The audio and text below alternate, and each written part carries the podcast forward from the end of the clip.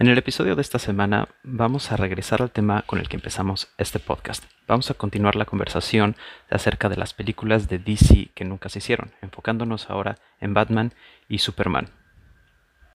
¿Qué tal? Bienvenidos a Variant Cover, yo soy Misha. Y yo soy Fano. Y este es nuestro podcast sobre el mundo geek, donde hablamos de cómics, películas y cultura popular. Ok, ¿qué pedo? Entonces, la vez pasada estamos hablando de las películas de Batman que nunca se hicieron y queda una en la lista. Esto está interesante porque pudo haber sido algo chido, yo creo. Se llama Batman Year One en el 2000. Ok. Este, esto fue después de que eh, Warner Brothers abandonó el proyecto de Batman Beyond. Entonces, esta es obviamente una adaptación del cómic de Frank Miller, de Batman Year One, que para los que no lo conocen es el cómic que puso otra vez, o sea, como que reescribió el origen de Batman. Y el origen que conocemos ahorita, que fue adaptado en Batman Begins y es usado como el canon de, de qué pedo con Batman, viene de este cómic. Es una belleza de cómic, obviamente porque está hecho por Frank Miller. Y en este lo iba a tratar la compañía como un reboot. Entonces, contratan a Darren Aronofsky para, sí, güey, para dirigir y escribir junto con Frank Miller. Entonces iban a tener al mismísimo Frank Miller escribiendo el guion. Entonces, Aronofsky, obviamente de películas como Requiem for, for a Dream, The Fountain, The, Ay, The, The Wrestler, The Wrestler. Mother. Mother Black Swan, güey. Sí, no, iba a estar buenísimo, güey. Y también iba a tener, este, para la gente que, que le importan estos detalles, el cinematógrafo este, Matthew Libatic, que es el cinematógrafo que hizo Black Swan, A Star is Born, Iron Man, este, videos de música como el video de Surantai de Justin. Nice. Y es el güey que está haciendo la cinematografía de Birds of Prey. O sea, este güey es, o sea, una verga, lo nominan para el Oscar cada rato. Y esta película iba a tener, ah, fue la primera película en empezar a considerar a Christian Bale como Batman. Ok. Este, después de todo, o sea, después de que ya habían empezado con los drafts, este, Frank Miller y Aronofsky, Warner Brothers contrata a los Wachowski para hacer rewrites del guion. Esto fue en 2001, entonces justo después de, de Matrix. Ya. Eh, estos güeyes escriben su versión del guion, no le gusta a Warner Brothers y Warner Brothers, como al parecer lo lleva haciendo muchos, muchos años, cuando tienen algo, un producto que no les está gustando, contratan a nada más y a nada menos que a Joss Whedon. Para todo el mundo lo debería de hacer. Ajá. Lo mismo que hicieron con Zack Snyder. Este. Por eso se le murió su hija, no es como que dijo, No, sí es todo súper pesado. O sea, diga- digas lo que digas, sí está cabrón. Imagínate, estás, estás haciendo un proyecto de arriba de 200 millones de dólares. Este, y encima de eso se suicida tu hija. O sea, güey, qué fuerte. güey. sí. güey. Pero por alguna razón, este, tampoco le gusta el script a Warner Brothers de lo que ha escrito Joss Whedon. Ok. Y 2001, este, ¿cuándo? De, ¿En qué años fue Buffy? Tú seguro sabes. Voy. ¿Finales de los noventas? ¿O Del mediados? 97 al... al- Me pico la cola porque fueron del dos- 97 al 2003. O sea, imagínate, pues aquí este güey sigue Balls Deep en Buffy. Sí. Y están las buenas temporadas, güey. O sea, tiene sentido, pero así como que decir. O sea, obviamente ahorita, güey, piensas en Joss Whedon y dices, güey, obviamente Avengers. ¿Qué año es? 2001.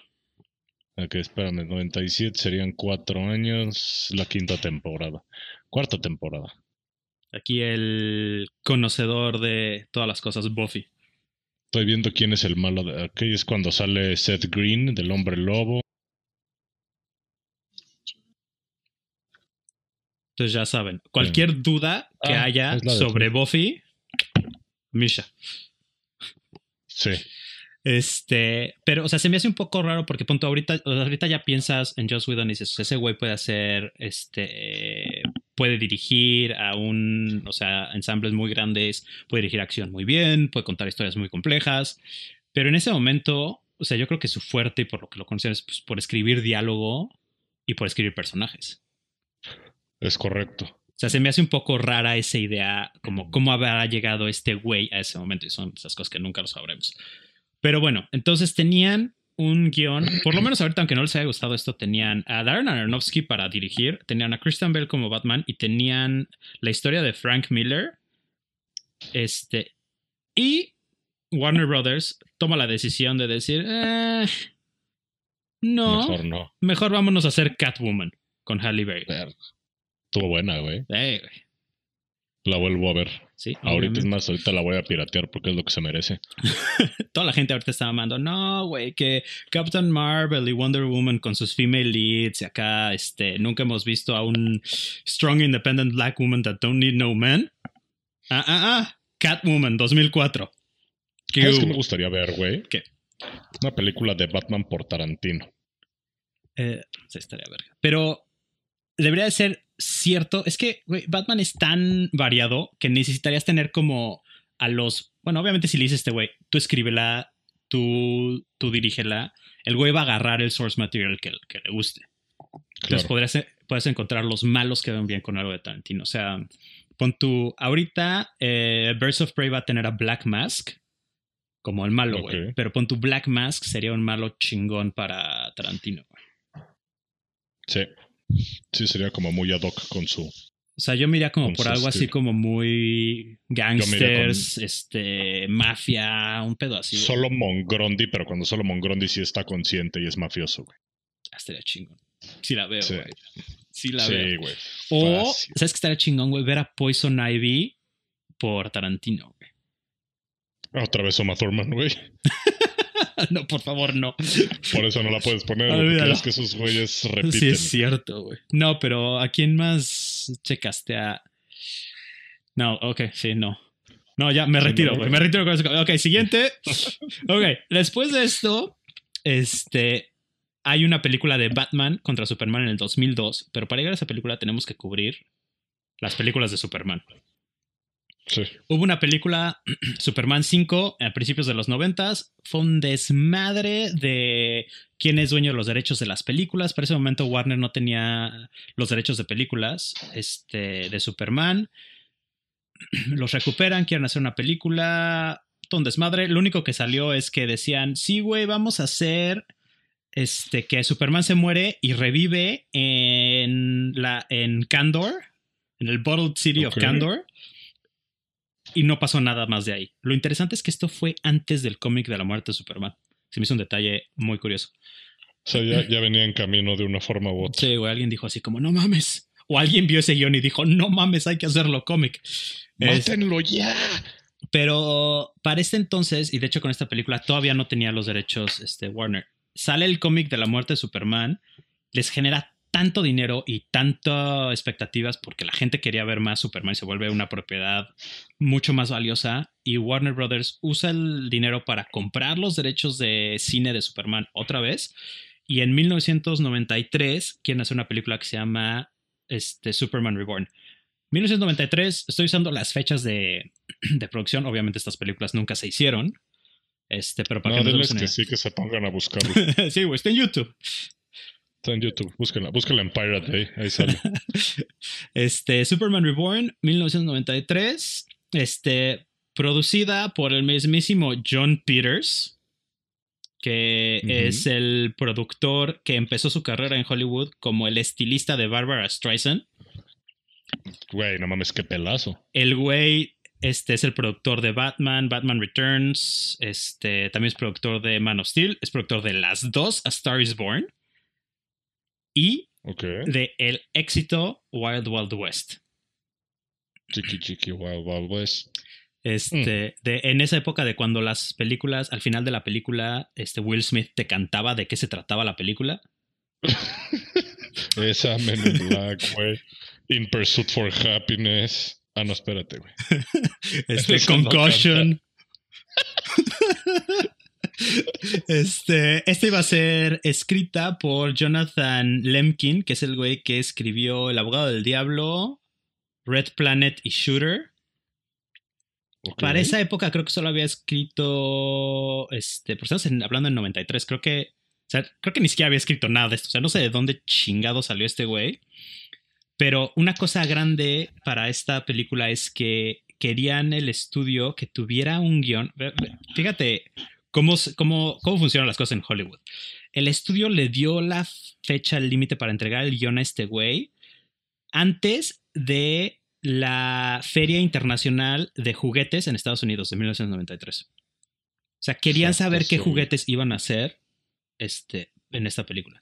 La historia es que Superman y Lois Lane están teniendo problemas en su relación. Iban a terapia. Y después, no, espérate, eso, eso es después. Este. Y después llega Doomsday a echar desmadre. Pelean. Superman y Doomsday. Doomsday pasa como en los cómics, se matan mutuamente. Este, ah, no, no se matan mutuamente. Este, Doomsday mata a Superman. En el momento en el que se está muriendo, Superman le confiesa su amor eterno a Lois Lane y su fuerza vital brinca a, a Lois Lane y la embaraza Ok. tiene un hijo que crece a 21 años como en dos semanas y él es el. Superman que revivió. O sea, así como Picoro en Dragon Ball, güey. Oh, porque Picoro sí fue chiquito, güey. Pero por Si cuánto... te acuerdas, lo por un chingo, güey. Porque Sí, lo es cierto, escupe, porque es de un torneo de las artes marciales a otro, ¿verdad? Sí, sí, sí, pasa un y luego se van a entrenar y Goku ya llega adolescente, güey. Sí, es cierto, sí, es cierto. Crecen, tiene como la misma edad que Goku, ¿no? Más o menos. O sí, o sea, Bueno, edad o sea- física, sí, edad embrional o como se le diga, no creo, güey. Este, de desarrollo. Pero, Ya para que un anime tenga sentido y una película gringa no cabrón, Ay, bueno, hay, hay, hay muchos ejemplos. Pero. o sea, sí y no, pero Pa- bueno. Para todo esto, contratan a un güey que se llama Gregory Poirier a hacer los rewrites. Que este güey había hecho películas como Death Riders y Danger Zone 3, Steel Horse War, que es al chile. Las buscas y parece que estás viendo así como, como ese porno que tiene mucha historia. Ya es ese porno que tratan de meterle historia, güey. Y entonces es como. Sí. o- o como es. Y que, sí. que ya está, que hasta te lo guardas y dices, güey, pues sí tiene buena producción, Sí, echo. que es, ah, no mames, güey, sí, sí lo estoy viendo. El, el- el- diseño del set está bien chingón.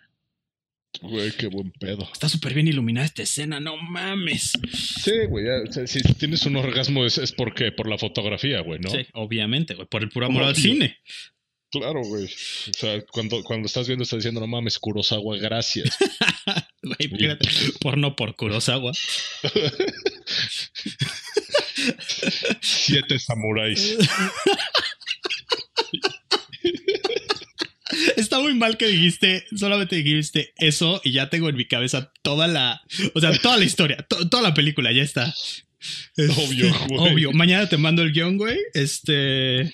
Y se los mandamos a. No sé quién haga porno, pero se los mandamos a, No sé, alguien, güey. a alguien que. A- alguien que. Tienes una GoPro, hazlo tú, cabrón. O Obvio. sea, ya no te angusties. Este, bueno, pero este güey, este, su historia, este güey le mete a Brainiac, Brainiac a la historia.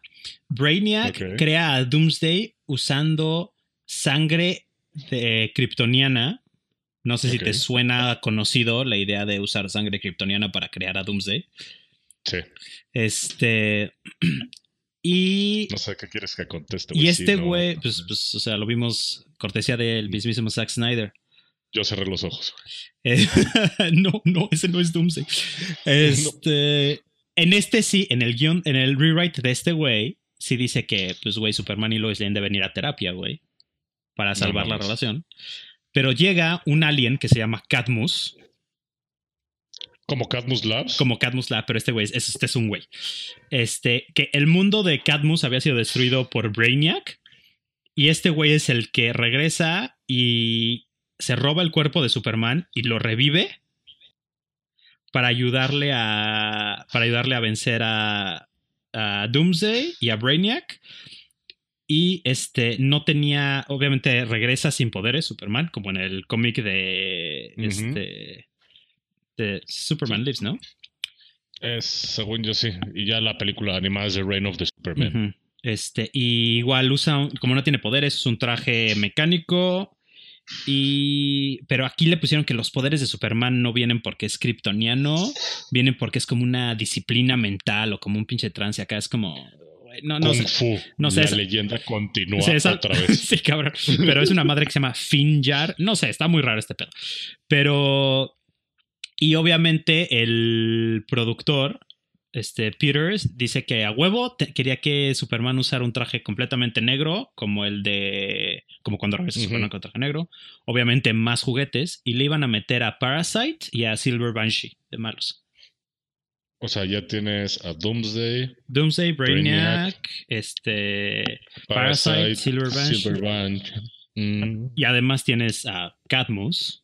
Claro, whatever the fuck quien- ese güey es. es Te va a pegar un edificio. Sí, te va a matar a ladrillazos. Güey, podrías tener este, los laboratorios de Cadmus, así como Transformer, güey. Entonces tienes un Optimus.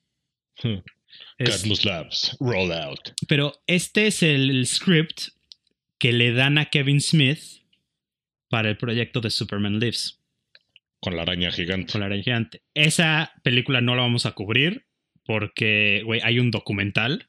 Vayan a ver el documental, se llama The Death of Superman Lives, What Happened. Y también hay un video de Kevin Smith en YouTube explicando toda la historia de qué pedo con este proyecto, que es simplemente una belleza. Y esto es todo por el capítulo de hoy. Este, vamos a estar hablando de varios temas, interactuando con varias cosas. Este nos importa mucho su opinión. Enfano, ¿qué les querías decir? Que nos dejen sus comentarios y díganos si hay algún tema del que les gustaría que habláramos, alguna historia de cómics, alguna película, alguna noticia de entretenimiento, lo que sea. Seas bienvenido. Ahí se ven.